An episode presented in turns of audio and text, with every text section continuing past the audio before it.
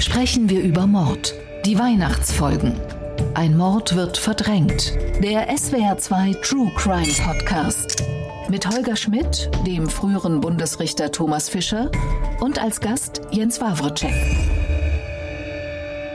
Hallo zusammen, willkommen zu unserem SWR2 True Crime Podcast sprechen wir über Mord und zu unseren speziellen Weihnachtsfolgen im Corona-Jahr 2020. Mein Name ist Holger Schmidt. Bei mir hier im Studio ist der Strafrechtsexperte und frühere Vorsitzende Richter am Bundesgerichtshof Thomas Fischer und über Leitung mit uns verbunden ist der Schauspieler, Sänger und Hörbuchautor Jens Wawacek, bekannt auch als Peter Shaw in der Hörspielreihe Die drei Fragezeichen. Hallo Jens. Hallo. Heute habe ich euch einen Fall mitgebracht, nachdem wir in der ersten Folge unseres Weihnachtsspecials ja von Thomas Fischer einen Fall bekommen haben. Heute möchte ich mit euch folgenden Fall diskutieren. Wir haben ihn in einer Blutlache gefunden. Auf den ersten Blick konnte man sehen, dass er von hinten erschlagen wurde. Hohes Gericht, ja, ich habe ihn erschlagen. Mein Wunsch an den Detektiv war einfach nur, bitte, finden Sie Frau Edgar für mich. Finger weg! Fass mich nicht an, auch wenn ich deine Frau bin.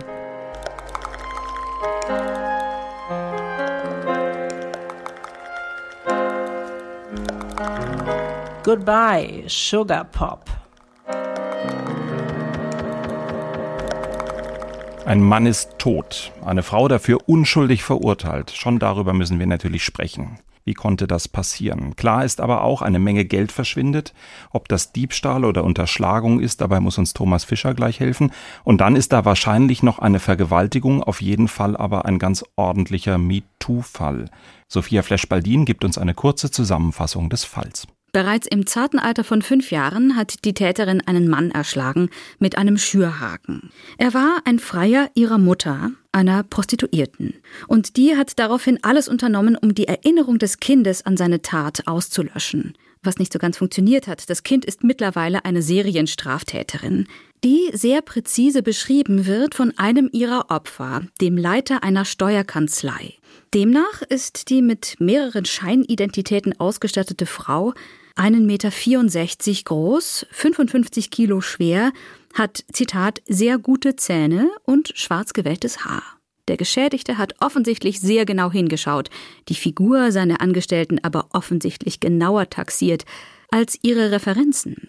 Die nämlich existieren so gut wie gar nicht. Dafür fehlt im Firmensafe bald eine größere Summe und auch die Frau ist spurlos verschwunden. Wie sich bei den Ermittlungen herausstellt, ist es bereits der fünfte Fall, in dem sie eine Vertrauensstellung im Büro missbraucht hat. Als sie bei ihrem sechsten Deal dann doch erwischt wird, hat sie Glück im Unglück. Oder auch umgekehrt, wie man es nimmt. Denn ihr neuer Arbeitgeber ist ein äußerst neugieriger Verleger Dandy, interessiert an Zoologie und Verhaltensforschung. Er ist entschlossen, die tieferen Ursachen für die kriminelle Karriere seiner Untergebenen zu ergründen und lässt ihr die Wahl, entweder ins Gefängnis zu gehen oder aber ihn zu heiraten. Sprechen wir über Mord. SWR2 True Crime Podcast. Jens Wawacek, wir sprechen heute über Marnie von Alfred Hitchcock. Ist das der bekannteste Hitchcock-Film, Marnie, kann man das sagen? Oh nein, das glaube ich nicht. Äh, Psycho wahrscheinlich oder Die Vögel würden viele sagen. Marnie ist ein Film, der eine sehr schwierige Position in seiner Karriere hat. Der Film wurde komplett abgelehnt, als er 1964 in die Kinos kam. Ihm wurde schlampige Rückprojektion vorgeworfen. Man mochte auch Tippi Hedren nicht besonders in der Hauptrolle. Der Film fiel durch. Und das war für Hitchcock besonders bitter, weil er vorher eine Reihe von wirklich großen Erfolgen hatte mit Psycho und die Vögel und das Fenster zum Hof, der Mann, der zu viel wusste. Aber heute hat der Film eine andere Position und er wird eigentlich als doch eins von Hitchcocks verlorenen Meisterwerken gesehen. Ich ganz persönlich mag diesen Film sehr und je öfter ich ihn sehe, desto wütender werde ich zum Beispiel darüber, dass die Leistung von Tippi Hedren damals so niedergemacht wurde beziehungsweise komplett übersehen. Ich finde, dass die ihre Rolle wunderbar füllt und es hat wahrscheinlich etwas damit zu tun, dass dieser Film nicht so angenommen wurde, weil ursprünglich sollte Grace Kelly damals ihr großes Comeback mit Marnie feiern. Sie war aber inzwischen schon Fürstin Grazia Patricia von Monaco, hatte, als Hitchcock sie angesprochen hat, gesagt, ja, sie dreht den Film. Und dann haben die Monegassen gesagt, nein, wir können unsere äh, Fürstin nicht als Diebin und äh, ja, als, als Betrügerin auf der Leinwand sehen. Das, das wollen wir nicht. Und da musste Grace zurücktreten und äh, Tippy die eine sehr anstrengende Drehzeit mit Hitchcock und die Vögel hatte, wurde ins Boot geholt. Und dieser Film hat die beiden eigentlich dann auch entzweit, weil äh, Hitchcock war von Tippi Hedren mm, obsessed, also besessen. Es war eine, eine Beziehung, die nicht mehr normal funktionierte. Die Kommunikation wurde immer schwieriger. Hitchcock äh, hat sich während der Dreharbeiten auf Tippi Hedren gestürzt, ihr jeden Fingerzeig äh, erklärt, wie sie es machen soll. Also sie war seine Marionette und das hat sie dann nicht mehr ausgehalten. Außerdem soll er ihr auch körperlich dann zu nahe gekommen sein. Also ähm, eine Art von MeToo-Situation soll es gegeben haben. Aber ich bin dann mit natürlich vorsichtig, so etwas zu sagen, weil ich nicht dabei war. Und äh, da gibt es auch Aussagen, die sich widersprechen. Aber auf jeden Fall wird von allen, die an dem Film beteiligt waren, ob es die Drehbuchautorin war, J. Preston Allen, ob es Sean Connery war, ob es Diane Baker war, wird bestätigt, dass die Stimmung am Set furchtbar war. Aber es könnte auch etwas damit zu tun haben, dass das Thema dieses Films wirklich furchtbar ist. Und der Roman, als ich den in Baden-Baden übrigens aufgenommen habe, hat mich unglaublich deprimiert. Ich war wirklich depressiv während dieser Aufnahmen, weil Winston Graham, der Autor des Romans, schreibt ja aus der Ich-Perspektive von Marnie und Marnie hat ein so bedrückendes Seelenleben, dass man sich sehr schwer davon freimachen kann, wenn man zwei Wochen, das ist ein sehr langer Roman, ins Studio geht und äh, acht Stunden am Tag liest. Und diese Wirkung hat der Film auf mich auch. Der deprimiert mich, wenn man so will. Ja, er deprimiert mich. Ich finde den, find den sehr bedrückend. Aber das ist genau das, äh, warum ich ihn mitgebracht habe. Was ich an diesem Film, mhm. an dieser Geschichte so interessant finde, ist erstens, dass es ein im Grunde so düsterer Stoff ist und er so, gut, du hast es gerade relativiert in der geschichtlichen Einordnung, vielleicht in den Filmen davor und danach von Alfred Hitchcock, aber eigentlich doch wirklich als große, erfolgreiche Hollywood-Produktion so funktioniert, trotz dieses Stoffes zu dieser Zeit. Das finde ich hochinteressant, denn eigentlich ist die Geschichte ja von vorne bis hinten nicht schön, so sympathisch und strahlend Jean Connery in, in dem Film auftritt, so, so bezaubernd partiell Tippi Hedren anzugucken ist. Es ist einfach ein total düsterer Film. Ja. Und Sean Connery ist zwar sexy, aber nicht unbedingt Kein wahnsinnig sympathisch. Nee. Wenn wir vielleicht anfangen, das Ganze äh, uns tatsächlich Thomas Fischer rechtlich anzuschauen, dann haben wir am Ende wissen wir, All die Probleme, die Mani hat, resultieren äh, aus einer dramatischen Situation in ihrer Kindheit. Ihre Mutter hat, hat Freier empfangen. Bei einer dieser Begegnungen ist das Ganze völlig eskaliert. Mani hat als fünfjähriges Kind einen Freier mit einem Schürhaken erschlagen. Die Mutter nimmt die Schuld auf sich, aber im Grunde diese, diese ganze Geschichte, der Prozess gegen die Mutter, die ganze Tat, all das hat Manis Leben zutiefst traumatisiert, auch weil die Mutter sie danach sehr seltsam behandelt hat. Wenn wir es uns aber strafrechtlich angucken, ist das doch eigentlich aus deutscher Perspektive von vorne bis hinten unlogisch. Warum soll eine Mutter vor Gericht die Schuld für ein fünfjähriges Kind auf sich nehmen, das eigentlich doch überhaupt nicht schuldfähig wäre, oder? Ja, das kann man so sehen, wenn man die Welt nur aus den Augen eines Strafrechtlers sieht und dann sagt, wer hat am wenigsten zu befürchten. Dann mag es natürlich sein, dass das Kind am wenigsten zu befürchten hat. Äh, ehrlich gesagt, unter dieser Fragestellung habe ich es noch gar nicht so recht betrachtet. Es handelt sich ja doch ersichtlich um eine Geschichte, die im Zusammenhang mit der Entdeckung dieser tiefen psychologischen Deutung von menschlichem Verhalten steht, die ja zum Zeitpunkt des Entstehens des Films dann auch außerordentlich populär war und äh, das wird ja in dem Film auf eine Weise dargestellt, auf die man heute etwas kritisch schauen muss. Nicht? Also eine außerordentlich schematische Weise eigentlich. Ne? Jemand tut irgendwas und dahinter verbirgt sich dann irgendetwas, was jetzt schichtweise enthüllt werden muss.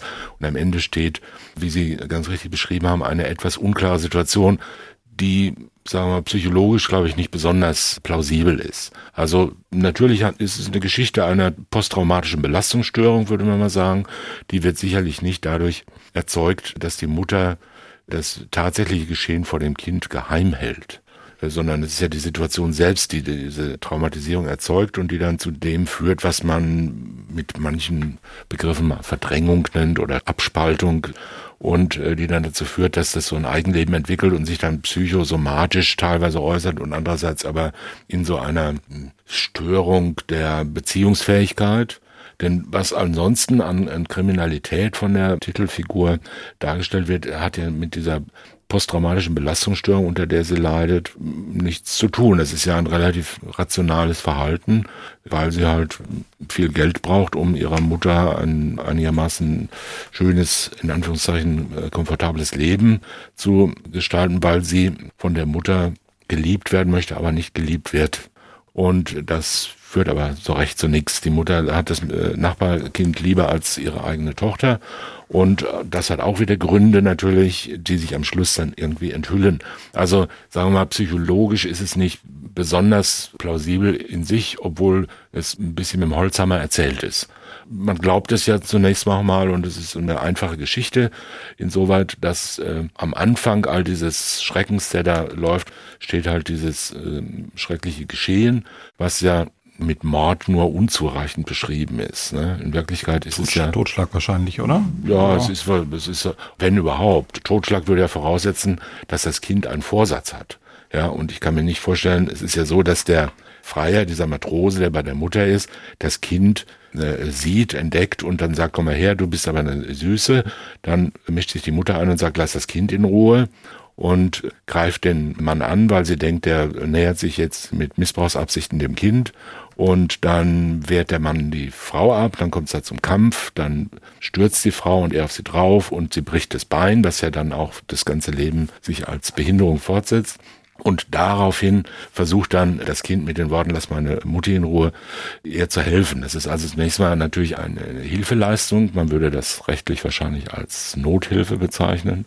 Also eine Notwehr, um jemand anders zu helfen. Aber es ist ja schwer vorstellbar, dass das Kind in dem Moment denkt, so, den werde ich jetzt mal hm. töten. Hm. Die schlägt halt irgendwie auf den drauf, damit hm. er aufhört. Das ist also rechtstechnisch eine Körperverletzungsvorsatz, aber kein Tötungsvorsatz. Insoweit ist Mord vermutlich zwar, sagen wir mal, cineastisch mhm. äh, der richtige Begriff, aber strafrechtlich wahrscheinlich wohl eher nicht. Mhm. Aber wenn wir darüber sprechen, dass das alles Holzhammerartig ist, ja, ich weiß, was Sie meinen. Diese Entschlüsselungen auch im Laufe des Films, immer auf die Farbe Rot reagiert Marnie sehr stark, das Gewitter, darauf reagiert sie sehr stark. Aber ist das nicht für seine Zeit, für 1964 und für das, was wir an, an Erkenntnisfortschritt in der Psychologie hatten, nicht vielleicht fast dann doch schon wieder modern? Ja, natürlich. Also das äh, war nicht pejorativ gemeint. Also ich will damit den Film nicht abwerten. Das äh, hat vermutlich auch damals schon nicht, sagen wir mal, dem Stand der Psychologie und der Psychotherapie entsprochen, aber darauf kommt es nicht an. Es kommt darauf an, dass damals sich diese psychologische Sichtweise vom menschlichen Verhalten sehr stark popularisiert hat. Mhm. Und es ist auch vielfach bis heute so geblieben. Und sehr viele Menschen, die sich nicht intensiv damit beschäftigen, muss man ja auch nicht, haben natürlich nach wie vor ein sehr instrumentelle Vorstellung davon, so ein Schichtenmodell der menschlichen Seele beispielsweise, dass da was übereinander liegt, dass man dann enthüllen muss und dann gibt's diese ganzen sogenannten Verdrängungsvorstellungen und das muss man nur auflösen und hier mhm. haben wir mhm. jetzt also diesen Sean Connery, der ja um das mal aus meiner Sicht zu sagen, Sean Connery hat sicher sehr viele große Stärken gehabt und er wurde nach meiner Ansicht immer besser, je älter er wurde. Und zum damaligen Zeitpunkt und in dem Film spielt er, finde ich, relativ affektiert und äh, steht offenkundig noch am Anfang seiner Karriere und seiner Entwicklung als Schauspieler und überspielt er teilweise auch, nicht? Also diese detektivische Aufklärungsarbeit, die er da leistet und dann diese tiefen Blicke, mit denen er immer da in die Seele seiner Zwangsehefrau blickt und dann enthüllt, dass sie äh, wahrscheinlich irgendeine Störung hat und dann sagt, irgendjemand muss sich um dich kümmern und muss dir helfen und muss das alles aufklären, ist äh, schon ein bisschen holsamer, so habe ich das gemeint, ein mhm. bisschen schematisch. Aber dahinter steht natürlich eine interessante Konstellation, die in dem Film gezeigt wird. Diese Abspaltung finde ich interessant. Ja. Äh, diese Abspaltung, die stattfindet bei ihr. Ähm, ich würde das alles unterschreiben, auch das ist ein bisschen natürlich, also dieser Glaube, dass sozusagen das Erinnern an ein traumatisches Erlebnis plötzlich also die Wunderwaffe ist und alles ist gut, das ist ein bisschen tatsächlich vielleicht auch in dem Film so.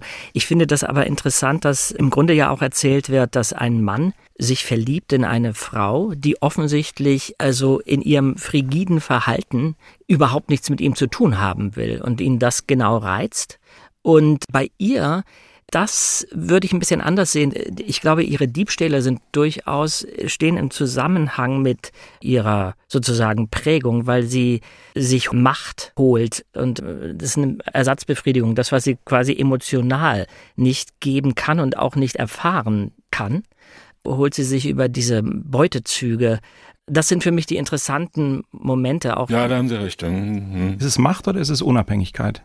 Na, beides, würde ich sagen. Es ist Unabhängigkeit, also dieses ständige Beweisen, ich brauche euch Männer nicht. Das kriegt sie ja auch von der Mutter.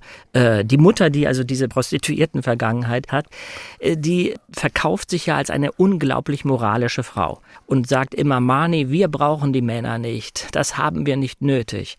Und in diesem Glauben ist Mani aufgewachsen und auch natürlich in diesem Konflikt, weil sie ständig als Tippi Hedren, als diese Blondine von lüsternen Männern umgeben ist, die was von ihr wollen.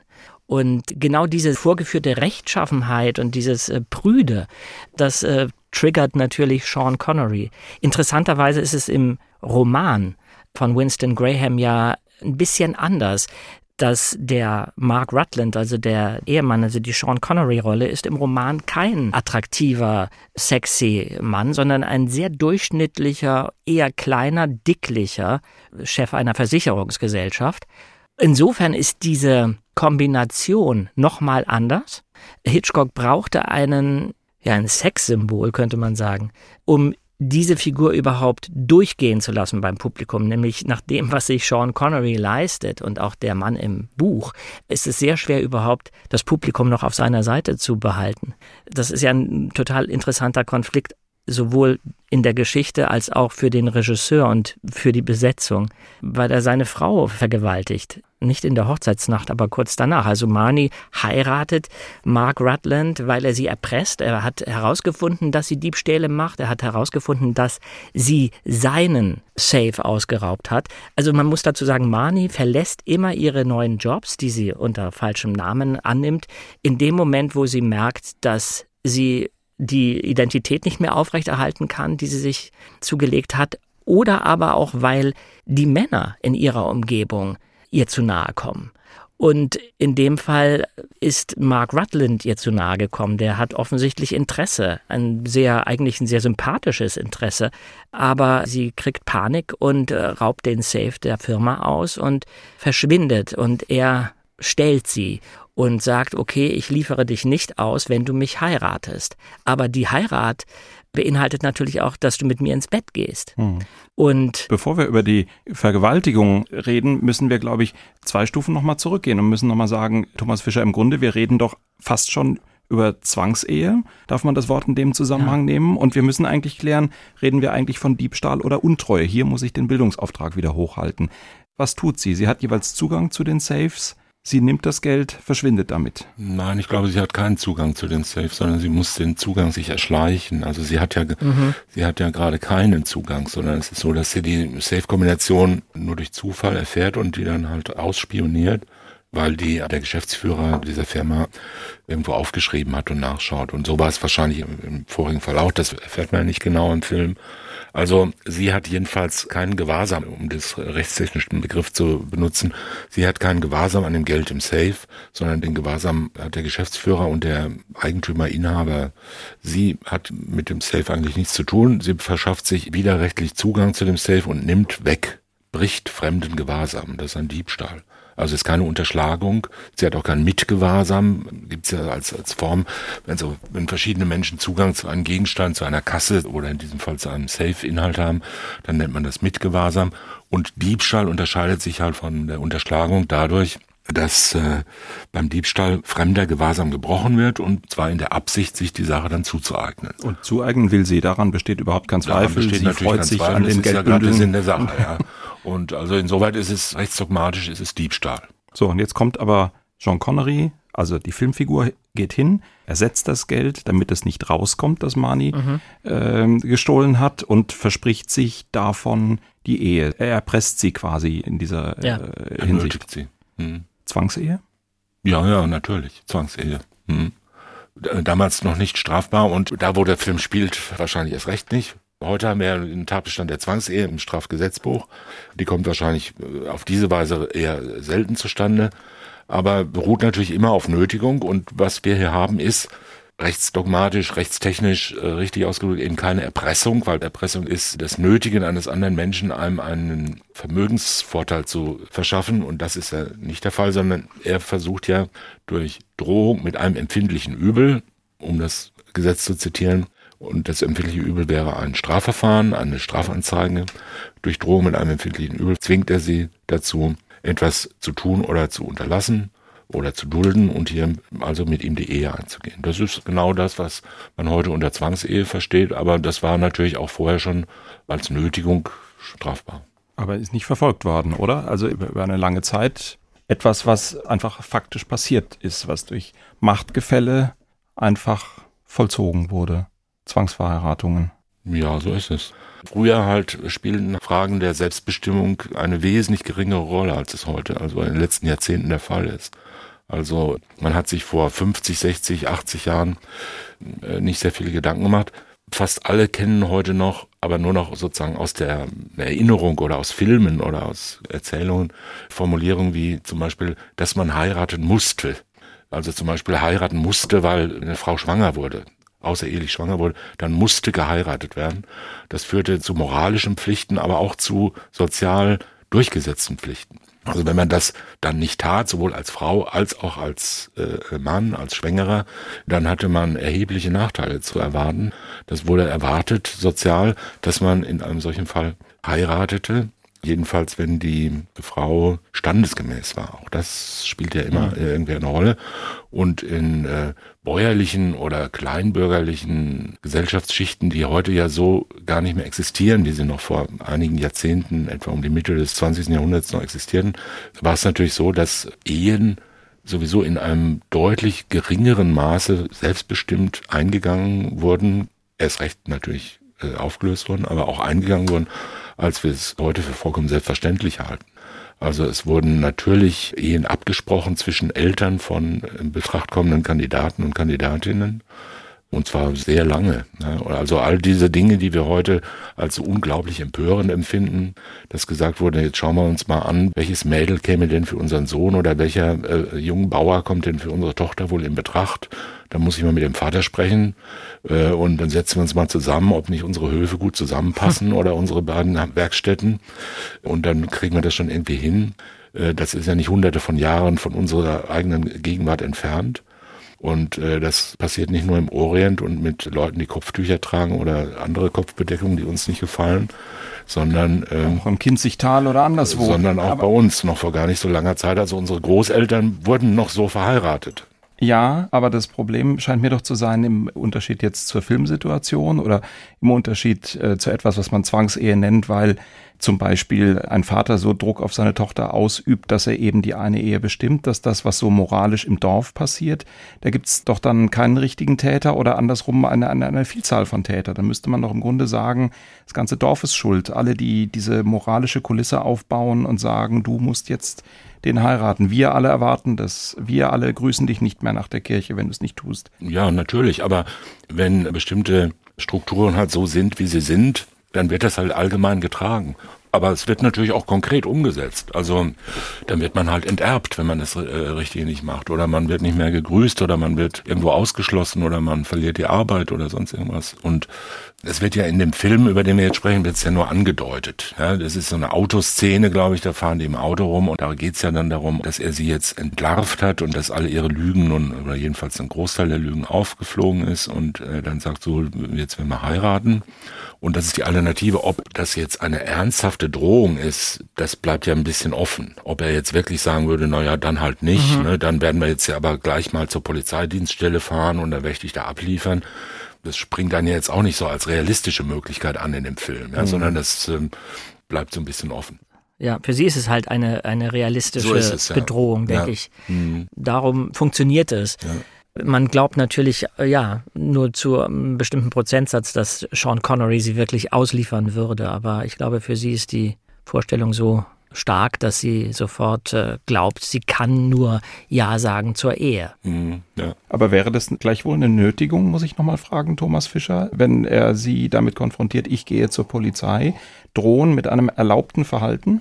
Ja, sehr streitig. Äh, sehr streitig. Also manche sagen so und manche sagen so. Ne? Äh, und Sie äh, schreiben Bücher drüber. Ja, so ist es. Also ähm, vermutlich, also ich würde eher dazu tendieren zu sagen, ja, äh, weil es ist ja zwar ein erlaubtes Verhalten, aber es ist ja auch kein gebotenes Verhalten. Also es ist, wird ja nicht von ihm verlangt, dass er es tut. Und der Paragraph 240, also der, der, der Straftatbestand der Nötigung sieht halt vor, dass mit einem empfindlichen Übel gedroht wird. Äh, und zwar dann, wenn das strafbar ist, ist es nur dann, weil es ein sogenannter offener Tatbestand ist. Nicht jedes Drohen mit einem empfindlichen Übel ist strafbar, sondern es muss halt verwerflich sein zu dem bestimmten Zweck. Was ist ein empfindliches Übel zum Beispiel? Das, hat, das ist zunächst mal relativ konkret und subjektiv äh, zu betrachten. Ein empfindliches mhm. Übel ist all das, was sozusagen vom Ergebnis her eine Person dazu veranlassen kann, etwas zu tun, was sie nicht will. Also für manchen ist es empfindlich, äh, ihm seine letzte Flasche Schnaps wegzunehmen. Andere wären sehr erleichtert oder es wäre ihnen ja. wurscht. Und das wäre ein empfindliches Übel. Ich könnte Ihnen den nächsten Kaffee verwehren. Oder Kaffee, ja gut, Kaffee, das ist, also da ist die Grenze der Sozialadäquanz, glaube ich, äh, leicht über, äh, äh, tangiert oder schon überschritten. Also ich will damit sagen, es reicht nicht aus, dass jemand nur denkt, das stinkt mir jetzt aber. Das ist noch nicht zwingend ein empfindliches Übel. Also die bloße subjektive Überzeugung davon, dass einem etwas nicht gefällt, reicht nicht aus für diesen Begriff des empfindlichen Übels. Es muss schon auch von einem gewissen objektiven Gewicht sein. Aber es ähm, ist natürlich nicht völlig abstrakt und es kommt immer auf die konkrete Situation an. Also jemand zu sagen, entweder du machst das oder ich sehe schwarz für deine Probezeit beispielsweise oder du fliegst aus der Wohnung raus oder ich werde dich äh, anzeigen und zwar werde dich verleumden oder werde eine falsche Anzeige gegen dich machen. Das sind alles natürlich empfindliche Übel. Oder es reicht aber auch weniger. Also äh, jemand zu sagen, entweder du billigst jetzt ein in irgendwelche Handlungen, die ich äh, oder Duldungen, oder du steigst jetzt hier auf freier Strecke aus und gehst zu Fuß nach Hause. Auch das ist ein empfindliches Übel. Also da es reicht relativ äh, wenig aus, um diesen Tatbestand zu erfüllen. Und weil das so ist und weil wir ja dauernd die ganze Zeit über zu allen möglichen Dingen genötigt werden, wenn wir in die Straßenbahn oder im Bus einsteigen, äh, ein Linienbus, werden wir ja auch genötigt, nicht auszusteigen auf freier Strecke. Und der Fahrer fährt einfach weiter, obwohl wir sagen, ich möchte aber hier schon raus. Dann sagt er, nö, du fährst mit bis zur nächsten Haltestelle. Das ist ja auch eine Nötigung. Mhm. Die ist aber natürlich gerechtfertigt. Sie ist nicht rechtswidrig. Oder wenn du vor einer roten Ampel stehen bleibst, ist es ja auch eine Nötigung. Ne? Entweder du bleibst hier stehen oder du wirst schon sehen, wo du die nächsten äh, Monat deinen Führerschein abholen kannst. Und ähm, all solche Sachen. Deshalb ist das ein offener Tatbestand. Da steht unten drunter, die Nötigung ist nur dann rechtswidrig, wenn die Drohung zu dem zu erreichenden Zweck halt verwerflich ist. Und dann stellt sich wieder die Frage, was ist nun verwerflich? Und da sind wir bei dem Problem. Für manche schon die Flensburger Behörde, aber. Ja, ja. so ist es ja. Und äh, da stellt sich wieder das Problem, ist es verwerflich, jemanden anzuzeigen, der einen bestohlen hat? Das ist natürlich im Grundsatz nicht. Und deshalb muss dieser Mani-Fall offen bleiben. Also sagen wir mal, in der Lebenswirklichkeit würde das Verfahren gegen Herrn Connery vermutlich nach 170.2 StPO oder spätestens nach 153 Absatz 1 StPO eingestellt wegen geringer Schuld oder ob man sagt, naja, wahrscheinlich eher nicht. Also er droht ihr mit irgendwas, was sein gutes Recht ist. Und äh, man könnte nur sagen, eine Verbindung des guten Rechts mit etwas so massiv in ein in das fremde Selbstbestimmungsrecht eingreifendes wie ein Zwang zur Ehe, das ist in sich verwerflich. Aber das ist, wie gesagt, nicht völlig klar. Und eine Betrachtung, die aus, aus der jeweiligen Zeit resultiert, oder? Jens Wawacek, betrachten wir es heute nicht viel, viel sensibler, als dieser Teil damals in das Drehbuch reingeschrieben worden ist, weil es eigentlich fast schon aus damaliger Perspektive, so kam es mir vor, zu dem Spiel gehörte, wird er sie ergründen können, wird er sie überzeugen können? Dieses, äh, ich, ich werbe um dich und ich kann dich jetzt noch nicht so restlos überzeugen, aber ich habe das Geld jetzt bezahlt, ich gehe sonst zur Polizei, werde meine Frau. Na, ich glaube, das war damals, äh, du meinst, es wurde weniger empfindlich darauf reagiert als heute? Ist mein Eindruck. Nee, das glaube ich nicht. Ich glaube, Das hat damals auch eine große Empörung ausgelöst. Also gerade in diesem Kosmos, in diesem Filmkosmos, ob das in der Realität anders war, äh, glaube ich auf jeden Fall. Aber die Ehe gerade wenn du zwei Stars auf der Leinwand hast, war eigentlich mit Romantik verbunden. Mhm. Also das heißt, wenn Sean Connery Tippi Hedren heiratet, dann möchte man also eine Frau, eine Braut in Weiß und Happy End. Ähm, aber dass eine Ehe auf solchen Ruinen, auf so einem Grund gebaut wird, das, das war empörend und das ist ja auch das Spannende. Und das ist im Roman genau die gleiche Situation. Im Roman gibt es ein paar andere Dinge, die, äh, was wir vorhin angesprochen haben, dass im Film Mark Rutland, also Sean Connery, selbst die Psychiaterrolle übernimmt und versucht, dieses Trauma von Marnie zu lösen. Das äh, ist im Roman nicht so. Im Roman möchte der Ehemann, dass Marnie zu einem Psychiater geht, um sich Hilfe zu holen. Er schickt sie also zu einem Spezialisten, zu einem Experten. Diesen Strang hat Hitchcock bewusst rausgelassen, weil er den Fokus nicht verändern wollte. Er wollte, dass der Fokus auf der Ehe bleibt. Und äh, das ist natürlich nicht wirklich logisch. Und das wirkt ein bisschen naiv, dass äh, Sean Connery nun auch ausgerechnet im Schlafzimmer von Marnie sich hinsetzt und sagt, denk an die Farbe, wir machen jetzt Assoziationsspiele, denk an die Farbe Rot, denk an das und das und das. Und das ist natürlich, äh, ja, durchaus ein bisschen könnte man sagen, melodramatisch, sehr dick aufgetragen, aber ähm, Hitchcock wollte, ich glaube, nicht noch ein anderes neues Fass aufmachen und einen neuen Handlungsstrang eröffnen. Das wäre zu kompliziert gewesen und hätte die Zuschauer zumindest damals wahrscheinlich weggezogen von der Geschichte. Heute wäre Mane nee, ja ein Perf Wenn ich nur noch mal einen Schritt äh, zurück, ist natürlich schon auch auffällig, wie diese Verbindung von Sexualität und Ehe da äh, hergestellt werden. Und insoweit meine ich eigentlich schon, dass es dem Bild der Zeit entspricht. Weil wenn man sich überlegt, warum will dieser äh, Protagonist Rutland jetzt diese Frau heiraten? Ja, der sieht die mhm. einmal mhm. im Büro seines Steuerberaters oder Anwalts und sagt, ist das die mit den hübschen Beinen? Und dann sieht er sie wieder und dann sagt er so, dich werde ich jetzt heiraten. Mhm. Und äh, ansonsten weiß er nichts von ihr, außer dass er sie einmal im, im Pferdestall küsst, äh, glaube ich. Und das ist ja nun, sagen wir mal, für gewöhnlichen Geschmack relativ geringe. Äh, es gibt schon noch, relativ glaube ich, ein, zwei Basis, Gespräche. Ja, ja, aber relativ schmale Basis für die große Liebe. Also es geht ja letztendlich nur darum, dass er die halt haben will, ja, und zwar sexuell haben will. Und dass das damals äh, nicht anders ging, als dass man, weil er kann ja nicht sagen, du wirst jetzt gefälligst meine Geliebte, also du gehst jetzt mit mir ins Bett und sonst zeige ich dich an, sondern das muss jetzt natürlich alles äh, formalisiert werden und dann muss sie halt heiraten, weil man sonst halt den Geschlechtsverkehr nicht vollziehen durfte zur damaligen Zeit. Und er will sie besitzen. Ja, das, das meine ich ja. Es Thema, geht, es geht also, ja, es geht um ja. Macht und es geht um äh, letztendlich um Gewalt. Ja. ja. Und äh, ja. Der, mit der Ehe hat das und mit dem weißen Kleid hat das ja nur am Rande äh, zu tun. Das spielt ja letzten Endes überhaupt keine Rolle. Und es geht ja immer nur darum, ob sie jetzt äh, sozusagen sich fügt oder nicht. Es gibt ja auch vieles, mhm. ähm, verschiedene Szenen in dem Film, wo er sie zum Beispiel am Arm irgendwo greift und irgendwo hinführt. Also eine ganz offensichtliche Verteilung von Macht und Ohnmacht von Selbstbestimmung und Fremdbestimmung. Und darum geht's die ganze Zeit. Und äh, mit Liebe hat das ja nur wirklich äh, überhaupt nichts zu tun. Also der ganze Film handelt ja eigentlich zwar formal vielleicht oder auf einer sprachlichen Ebene werden solche Begriffe benutzt, aber es ist ja nichts inhaltlich zu erkennen, worin jetzt eigentlich die Liebe bestehen soll. Nein. Das ist ja keine, es geht ja die ganze Zeit nicht um emotionale äh, Liebe, sondern es geht die ganze Zeit nur um Sexualität. Und ich denke, deswegen war die Reaktion des Publikums auch, das war, das waren keine Figuren, mit denen man sich identifizieren konnte. Das war das Problem. Man kann sich weder mit Marnie äh, identifizieren, dafür ist sie zu kühl.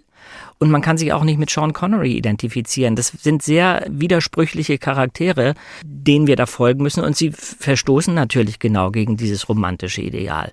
Es ist interessanter dann eigentlich zu beobachten, dass sie sich annähern, dadurch, dass sie in der Distanz miteinander bleiben, dass er sie bis zu einem gewissen Punkt erstmal gewähren lässt in ihrer Verweigerung und äh, sie langsam Vertrauen gewinnt. Aber das ist natürlich alles auf sehr wackeligen Füßen.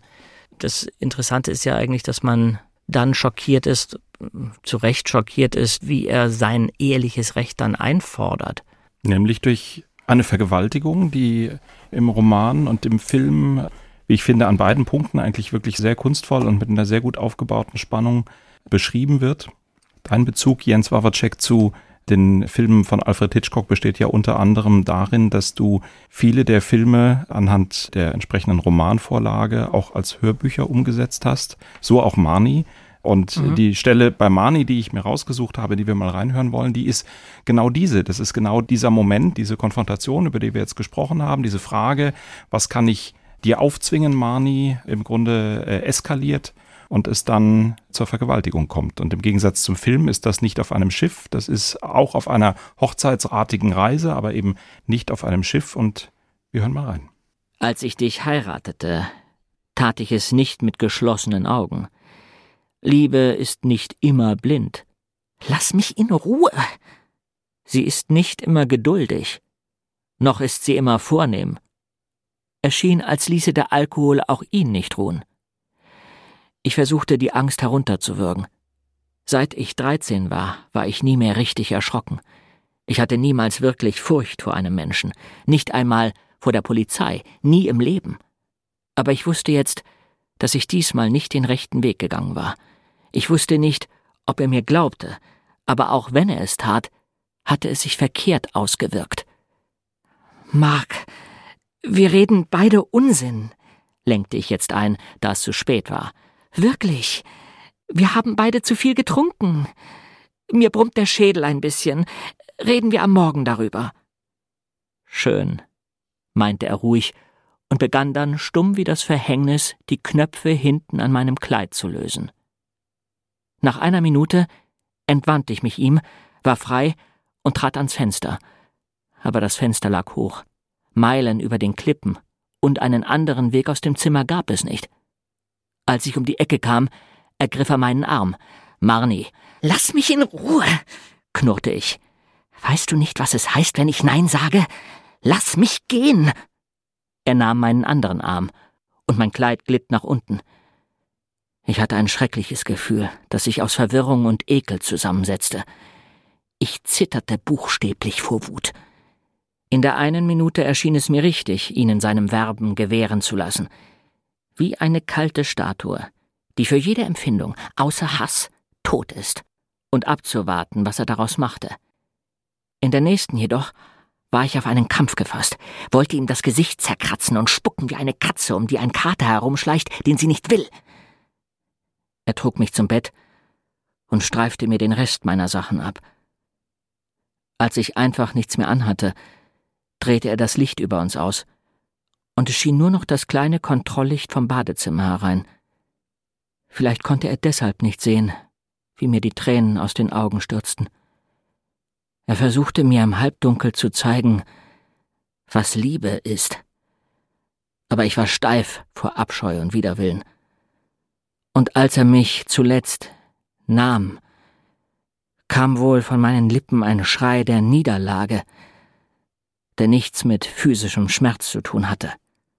Eine unglaublich dichte Szene, wie ich finde, und es war total schwierig, den Ausschnitt zu wählen. Ich hätte eigentlich gern noch weiter vorne angefangen, es noch weiter laufen lassen. Ich glaube, das ganze Kapitel dauert zwölf Minuten. Es ist ungeheuer intensiv. Und umso mehr habe ich mich gefragt, was hat Alfred Hitchcock dazu gebracht, zu glauben, dass dieser harte Stoff wirklich tatsächlich kommerziell erfolgreich sein kann, dass das eine gute Filmidee ist? Oder hat ihn das nicht gekümmert? Wollte er unbedingt diesen Film so machen? Naja, da könnte man jetzt verschiedene Interpretationen ansetzen, verschiedene Theorien, ob äh, Hitchcock, äh, ich bin da sehr vorsichtig, aber wenn Hitchcock jemand war, der, weil er der Mann war, der er war, er ist in der viktorianischen Zeit groß geworden. Und wenn er in einem ewigen Spannungsverhältnis zur Sexualität gelebt hat und ähm, vielleicht diese wunderbaren Hauptdarstellerinnen vor sich hatte und äh, aber nicht an sie rankam, dann hat ihn sicher diese Art von Gewalt zumindest interessiert. Also ich nehme mir die Frau, auch wenn sie nicht will.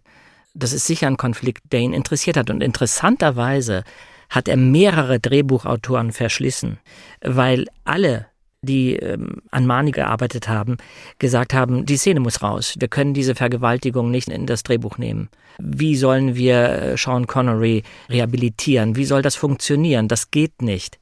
Und Hitchcock hat darauf bestanden. Er hat gesagt, das ist eine der wichtigsten Szenen des Romans und äh, das ist eine der wichtigsten Szenen meines Films. Und was mich immer verblüfft hat, diejenige, die dann das Drehbuch geschrieben hat, war Jay Preston Allen, eine Frau, die als Bühnenautorin schon sehr erfolgreich war und die hatte damit überhaupt kein Problem. Die hat gesagt, ja klar, das ist eine, das ist eine großartige Szene, äh, das ist auch nicht so ähm, weit weg, also das passiert in äh, normalen Ehen wahrscheinlich auch relativ häufig, dass die Frau mit dem Mann schlafen muss, obwohl sie es nicht will. Und sie wusste zu dem Zeitpunkt schon, wer Mark Rutland spielen würde, also Sean Connery, das war lange nicht klar. Und sie sagte, na ja, also es ist schlimmer, als mit Sean Connery ins Bett zu gehen. Die hatte so eine wahnsinnig pragmatische und eher etwas irritierende Reaktion auf dieses ganze Dilemma. Und ich fand es nur wirklich verblüffend, dass man, äh, man würde ja sagen, dass wahrscheinlich besonders Frauen da zu Recht empfindlich reagieren. Und es war nun ausgerechnet eine Frau, die das so übernahm. Und Hitchcock hat sich ja sehr gerne von Vorlagen entfernt und äh, seinen eigenen Film daraus gemacht. Aber in dem Fall ist er sehr nah an der Romanvorlage, zumindest in dieser Szene. Die ist wirklich so äh, sehr, sehr nah umgesetzt an der Sprache. Was wissen wir gesichert über das Verhältnis äh, Alfred Hitchcocks zu Tippi Hedren? Schwierig, schwierig. Ich meine, Tippi Hedren hat in den letzten Jahren immer wieder Interviews gegeben, wo sie äh, Hitchcock eigentlich beschuldigt, dass er sie missbraucht hat, dass er sich wie ein typisches MeToo-Mannsbild verhalten hat. Und er hat tatsächlich einen Vertrag mit ihr gemacht, als er sie für The Birds engagiert hat, einen Siebenjahresvertrag für seine Firma bei Universal. Und sie war ja ein Nobody. Sie war ein Model und äh, hatte keine Schauspielerfahrung. Als er sie engagiert hat für die Vögel, da hat er sie bei einem Werbespot entdeckt. Und ähm, es war, glaube ich, sein Wunsch, dass er wie Svengali ähm, diese Frau kreiert und zu einem großen Star macht, aber eben zu seinem Star, zu einem Hitchcock-Star. Und ähm, als er merkte, dass sie sehr unabhängig dachte und sich nicht formen lassen wollte, zumindest nicht über einen bestimmten Punkt hinaus, da hat er sie bestraft, indem er gesagt hat, gut, ich lasse dich hier nicht aus dem Vertrag. Sie wollte aus seinem Vertrag raus, aus diesem Hitchcock-Vertrag, diesem Siebenjahres-Vertrag. Das hat er nicht erlaubt und dadurch war ihre Karriere eigentlich beendet. Sie musste sieben Jahre unter Vertrag bei ihm bleiben und konnte keine anderen Filmangebote annehmen. Und äh, das wirft sie ihm heute natürlich zu Recht vor, sagt aber andererseits, und das äh, finde ich ist etwas, was oft in Diskussionen vergessen wird, dass natürlich er trotzdem ein Genie war als Filmregisseur und dass sie unglaublich viel von ihm gelernt hat und ohne ihn wahrscheinlich gar keine Karriere gemacht hätte. Es ist also kompliziert, jedenfalls die Beziehung zwischen ihm und Tippi Hedren. Und äh, es gab einige Schauspielerinnen, die zumindest irritiert waren von seinem merkwürdigen Humor, von auch seiner vielleicht äh, Unnahbarkeit. Er war nicht sehr äh, verbindlich in der Arbeit mit Schauspielern. Er hat kaum etwas gesagt und das hat viele sehr irritiert. Thomas Fischer, drängen sich da Vergleiche zu aktuellen Situationen, die MeToo-Bewegung, der Fall Weinstein? Ist das nicht eigentlich genau das gleiche Muster, was hier schon am großen Star Alfred Hitchcock aufblitzt? Ich kenne den Fall Weinstein nicht. Ähm, ja, ich glaube mit der Hedrin, das war schon so, der hat ja halt nachgestellt und sie hat nicht gewollt und hat sie halt äh, gequält. Seine Frau hat sich, glaube ich, mal bei ihr entschuldigt und hat gesagt, es tut mir aber leid, mein Kind, dass sie all das ertragen mussten. Das Interessante, sozusagen, um nochmal zu dem Film zurückzukehren, insoweit ist es ja, wir haben ja vor etwa 20 Jahren eine intensive Diskussion um die Vergewaltigung in der Ehe äh, geführt in Deutschland und haben im Jahr 1997 ist das Gesetz geändert worden. 33. Strafrechtsänderungsgesetz hieß das. Und da ist diese sogenannte Vergewaltigung in der Ehe und auch sexuelle Nötigung in der Ehe erstmals ins Strafgesetzbuch eingeführt worden. Es war vorher nicht straflos. Es gibt durchaus ganz erstaunliche Gesichtspunkte an diesem Gesetzentwurf. Es wurde immer gesagt, Vergewaltigung in der Ehe ist nicht strafbar. Es war natürlich strafbar als Nötigung, was aber nur ein Vergehen ist und auch in der Praxis natürlich keine Rolle spielte. Es wurde selten angezeigt und weil sowohl die sogenannte sexuelle Nötigung als auch die Vergewaltigung, die damals noch in getrennten Vorschriften geregelt wurden, immer von einem außerehelichen sexuellen Handlungen und außerehelichem Beischlaf sprachen. Das Erstaunliche war, dass immer vollkommen zu Recht, muss man sagen. Ich habe das auch schon lange vorher immer gesagt, das ist eine grobe Ungerechtigkeit und ein grober Fehler des Gesetzes, der leicht erklärlich ist. Ich, ich sage auch gleich noch ganz kurz warum, dass äh, verheiratete Frauen, es ging ja nur um Frauen, äh, nicht geschützt sind. Also nicht im gleichen Umfang jetzt geschützt sind, wenn man jetzt mal von der Strafdrohung her ankommt, wie unverheiratete Frauen. Das hat natürlich damit zu tun, dass früher die Sexualstraftaten eben keine Straftaten gegen die sexuelle Selbstbestimmung waren, sondern Straftaten gegen die Sittlichkeit. Und dass als Rechtsgut dieser ganzen Sexualdelikte Jahrzehnte, um nicht zu sagen ein Jahrhundert lang, eigentlich Ehe, Familie, Sittlichkeit angesehen wurde. Und diese ganzen Fragen von Selbstbestimmung, so wie wir es heute sehen und ja teilweise bis ins Absurde überhöhen, haben vor 30 Jahren noch kaum eine Rolle gespielt, also nur eine sehr viel geringere Rolle gespielt als heute. Man darf ja nicht übersehen, noch bis in die 70er Jahre wurde Ehebruch beispielsweise strafrechtlich verfolgt, glaube 69 abgeschafft und andere Sachen. Erstaunlich ist, also dass ja nicht nur Frauen diskriminiert wurden, sondern es wurden ja auch Männer diskriminiert. Vergewaltigung von Männern geht natürlich nicht in der Ehe. Es gab damals noch keine Ehe zwischen äh, Homosexuellen. Und Vergewaltigung von Männern war immer weniger strafbar als Vergewaltigung von Frauen auch eine erstaunliche äh, Differenzierung. Naja, weil in der Denkweise das ja nicht vorgesehen ist. Quasi. So ist es, in der Denkweise nicht vorgesehen. Man hat es, mhm. man hat es gewusst, aber das war ja auch eine Diskriminierung, die gar nicht thematisiert worden ist. Es war natürlich diese ja. Diskriminierung zwischen ehelicher Nötigung und Vergewaltigung und nicht ehelicher viel offensichtlicher. Und das hat man erst, wie gesagt, 1997 geändert. Und dann aber auch alles gleichgestellt. Es kommt ja jetzt nicht mehr darauf an, ob äh, Geschlechtsverkehr durchgeführt wird oder irgendeine andere Form des Eindringens in den Körper. Es wird alles gleich bestraft. Trotzdem nochmal für mich zum Verständnis, wir waren da gerade schon, aber nochmal dieser ganze Komplex, das vorher zu sehen, dass man damit kommerziell im Filmmarkt erfolgreich sein kann, ist das hm. eine Leistung von Alfred Hitchcock gewesen oder ein Wagnis? Jens Wawacek. Beides würde ich sagen. Er hat nach seinen erfolgreichen Filmen der 50er Jahre, äh, hatte er das Bedürfnis, etwas Neues zu schaffen, also sich quasi neu zu erfinden. Darum kam Psycho. Mit Psycho hat er schon bestimmte neue Wege bestritten. Er ist brutaler geworden. Die Duschszene ist nach wie vor eine, finde ich, der gewalttätigsten Szenen der Filmgeschichte. Das war 1960, damit hat er schon viele Tabus gebrochen. Dann kamen die Vögel, der ihn vor unglaubliche Herausforderungen gestellt hat. Äh, da musste er wirklich innovativ sein. Wie bringt er die Bilder der Novelle von Daphne de Maurier auf die Leinwand, ohne mit wahnsinnig vielen Tricks zu arbeiten. Also mit lebenden Vögeln hat er ja da äh, hantiert. Und ich glaube, er brauchte dann nach diesen beiden Riesenerfolgen eine neue Spielwiese. Und das war Mani schon. Er hat den Roman gelesen und war sofort begeistert. Er fand diese rätselhafte Frau und diese Frigidität der Frau so reizvoll und er hat den Film ja verkauft als Sex Mystery.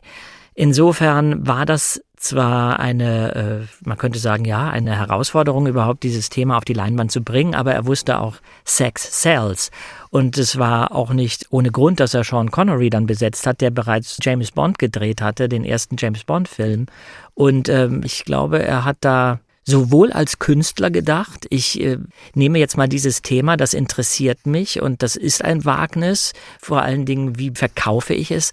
Aber er wusste, dass es natürlich neugierig macht, das ganze Thema. Äh, nochmal zurück zu dieser Situation der sexuellen Nötigung, Vergewaltigung in der Ehe auf Ihren äh, vollkommen richtigen Hinweis, dass in dem Setting dieses äh, Films der äh, Connery, also der Ehemann, die Rolle äh, eines Psychiaters übernimmt, also eines äh, Psychotherapeuten übernimmt, der ja auch mhm. sagt, ich helfe dir jetzt.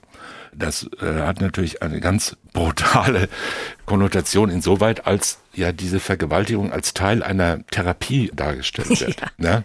Also ja. ja wie äh, Elektroschocks äh, so. Ja, ja es wird halt, und das ist ja, sagen wir mal, sexueller Missbrauch in der Psychotherapie ist ein wichtiges Thema mhm. und ein äh, Thema, das vielfach unklar geblieben ist bis heute. Auch da haben wir eine Vorschrift im Strafgesetzbuch inzwischen, die aber nur sehr selten zur Anwendung kommt. Und es gibt doch einige Autoren, die sagen, das kommt wesentlich häufiger vor, als es in der Öffentlichkeit und in der Justiz überhaupt zur Kenntnis genommen wird. Wie auch immer, eine der praktischen Formen dieser Straftat besteht ja gerade darin, und es ist deshalb strafbar, nicht weil da lauter Vergewaltigungen stattfinden, wie in diesem Fall, sondern weil es eben mit Zustimmung des Opfers passiert, weil eine Abhängigkeitssituation wie in einer Psychotherapie so missbräuchlich ausgenutzt wird, dass der betroffenen Person, dem Opfer gesagt wird, also wenn du das tust, dann ist das ein Zeichen für Heilung. Und wenn du es nicht tust, wenn du es ablehnst, dann zeigt es, dass du dich noch nicht geöffnet hast, dass du noch nicht bereit bist, deine Grenze zu überschreiten und deine Krankheit zu erkennen und deine Widerstände zu offenbaren und dir selber klar zu machen. Das heißt, es wird sozusagen die Schwäche des Opfers in einer brutalen Weise gegen das Opfer selbst gekehrt. Mhm. Und das ist ja fast, also es ist ja, ja, ja, und das wird ja in dem Film geradezu auf die Spitze getrieben, ja. Beispielhaft vorgeführt und ja. auf die Spitze getrieben, indem gesagt ja. wird, ich bin derjenige, auch da ist ja von Liebe nicht die Rede, sondern es ist sozusagen ein Wechsel zwischen einerseits Überwältigung und andererseits einem Anspruch, dass diese Überwältigung und diese Gewalt und dieser extreme Missbrauch von Schwäche und Ausnutzung von Schwäche, dass das ein Mittel der Heilung ist und ein Mittel der Erlösung ist. Mhm. Und äh, das ist schon eine brutale Botschaft. Mhm. Ich fand auch interessant, es gibt eine Stelle in dem Film, die es im Roman nicht gibt, dass genau das, was Sie sagen, dass also Sean Connery quasi sagt, ja, also das ist alles zu deinem Besten, das ist zu deinem Wohl. Äh, wenn du dich mit mir einlässt, dann äh, wirst du erlöst aus deiner Hölle. Und sie sagt, sinngemäß, das ist doch typisch männlich. Ihr glaubt, wenn wir nicht auf euch ansprechen, wenn wir keine Lust haben, mit euch ins Bett zu gehen oder wie auch immer, dass wir dann gleich ein Fall für die Klapsmühle sind. Und dies hat mich immer irgendwie beeindruckt, diese kurze Sequenz, weil ich dachte, das ist zwar im Falle von Mani vielleicht nicht richtig, weil sie wirklich Hilfe braucht, aber grundsätzlich ist das ja ein durchaus fundierte, eine fundierte Aussage, dass jeder das Recht hat zu sagen, nein, ich will einfach nicht und das bedeutet nicht, dass ich unbedingt neurotisch bin. In der Tat. Zum Ende habe ich noch zwei Randaspekte. Ist jetzt ein bisschen schwer, die Kurve zu kriegen, weil wir ja tatsächlich hier aus dem tiefsten Missbrauch gerade kommen. Ich versuche ein bisschen langsamer zu reden und den Übergang äh, geschmeidig hinzubekommen. Wir reden mit Jens Wawacek auf der einen Seite, aber ich habe es auch erwähnt, im Zusammenhang mit Alfred Hitchcock ist da natürlich auch immer noch Peter Shaw, die drei Fragezeichen und meine These, dass man viele von den Alfred Hitchcock-Filmen ja auch in den Hörspielen irgendwo wiederfindet. Jens ist dann, glaube ich, immer selber erstaunt, weil er die Fälle einmal gelesen und danach nie wieder gehört hat. Und insofern das ist wahrscheinlich jetzt auch fast eine vergebliche Frage, wenn ich dich frage. Mir ist eine Figur aufgefallen, die mich an Mani äh, erinnert hat. Natürlich, die drei Fragezeichen sind ah, ja. fast asexuell, ja, und auf jeden Fall nicht gewalttätig. Und trotzdem gibt es eine völlig hysterische und eigentlich Mani gar nicht so unähnliche Figur. Aber du ahnst wahrscheinlich nicht, worauf ich hinaus möchte. Na, du meinst jetzt nicht Peter Shaw. Nein, nein, nein. Ich meine Letitia Redford äh, in der Folge der Ameisenmensch, die völlig vogelscheuchenartig phobische ah, Frau, doch, die äh, immer wieder mich. hysterische Anfälle kriegt. Natürlich, die Vogelscheuche wird auch zu ihrer eigenen Terrorisierung eingesetzt, aber das ist äh, mir schon als Jugendlicher wirklich aufgefallen, wie entsetzlich hysterisch diese mhm. Frau ist.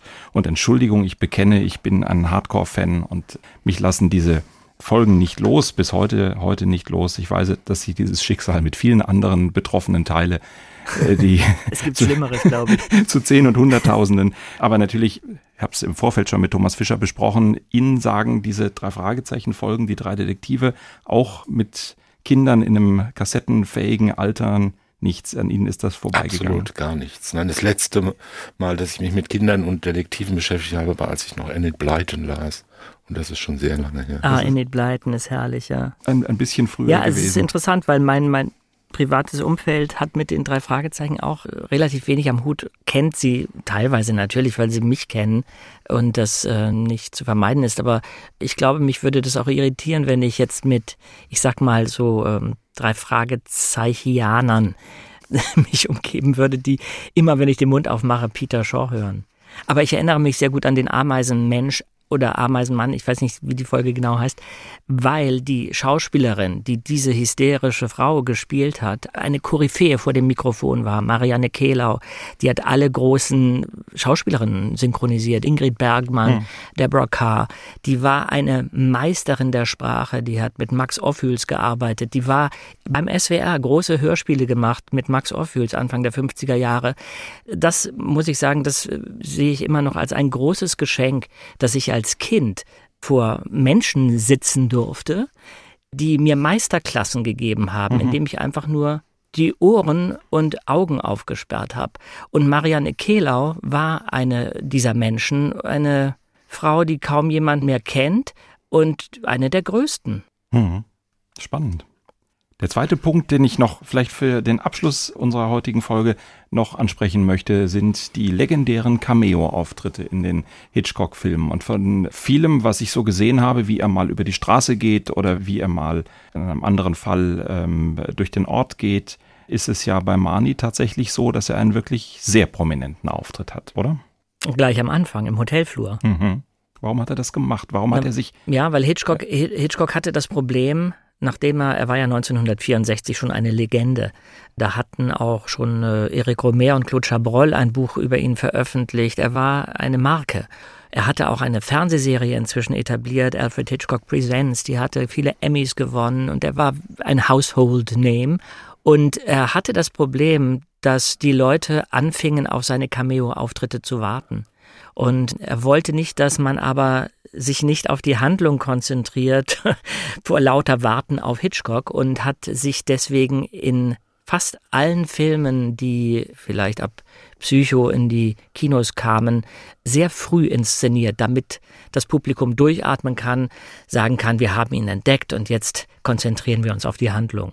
Und das ist bei Mani ja ganz augenfällig. Die Tür geht auf und man sieht ihn, möchte nicht sagen leinwandfüllend, aber er ist wirklich extrem präsent, um eben diese Erwartung zu. Ja, und er schaut ja quasi in die ja. Kamera fast, nicht? Also er dreht sich ja zur Kamera. Es ist so kurz, als ob er einen Blick ins Publikum wirft.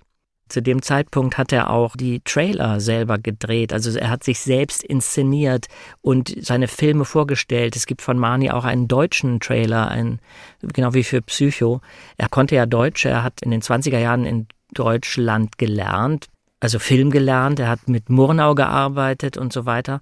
Und äh, er hat sich selber wirklich inszeniert als derjenige, der den direkten Draht zum Publikum hat und der das Publikum abholt. Thomas Fischer, gibt es solche Cameo-Auftritte bei Richtern? Gibt es das in Urteilen? Gibt es Menschen, die sich selber mit Redewendungen oder anderweitig wiedererkennbar in die Rechtswissenschaft reinschreiben? Hm, ich glaube schon. Aber meine Aufmerksamkeit geht nicht in die Richtung. Also ich, äh, ist eine interessante Frage, die ich mir noch nie gestellt habe. Ich würde mal spontan sagen, ja, auf jeden Fall. Aber ich könnte jetzt kein überzeugendes Beispiel nennen.